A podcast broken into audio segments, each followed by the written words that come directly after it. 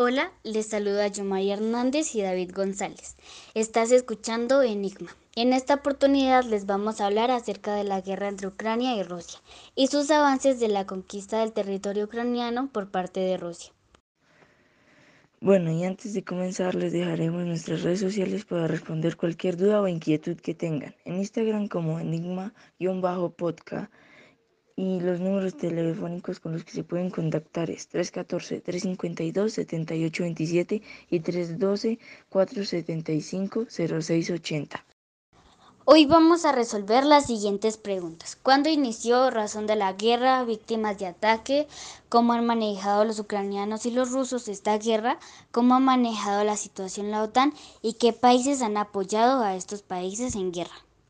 La guerra entre Rusia y Ucrania comenzó oficialmente el 24 de febrero de 2022 debido a una serie de tensiones políticas, territoriales y étnicas entre ambos países, así como a la anexión de Crimea por parte de Rusia en 2014 y el conflicto en el este de Ucrania. La guerra entre Rusia y Ucrania ha causado un alto número de víctimas, incluyendo tanto civiles como militares. Según informes de las Naciones Unidas, se estima que más de 7.000 civiles han perdido la vida, pero la cifra podría ser mayor. También se ha registrado un gran número de heridos. Los ucranianos han resistido y luchado contra la invasión rusa, mostrando valentía y determinación. Han formado fuerzas de defensa brindando apoyo a los afectados y buscando ayuda internacional.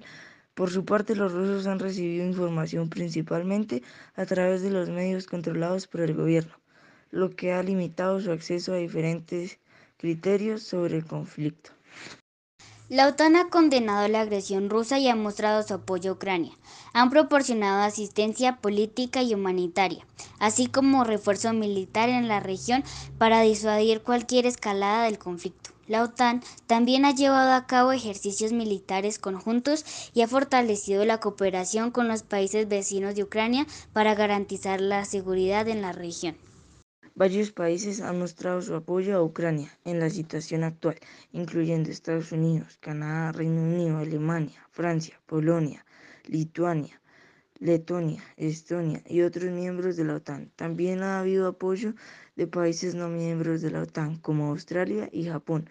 Además, organismos internacionales como las Naciones Unidas y la Unión Europea ya como conclusión, podemos decir que la guerra entre Rusia y Ucrania ha resultado en un alto costo humano y material, ha habitado miles de víctimas civiles y militares, así como una devastación significativa en infraestructuras y comunidades.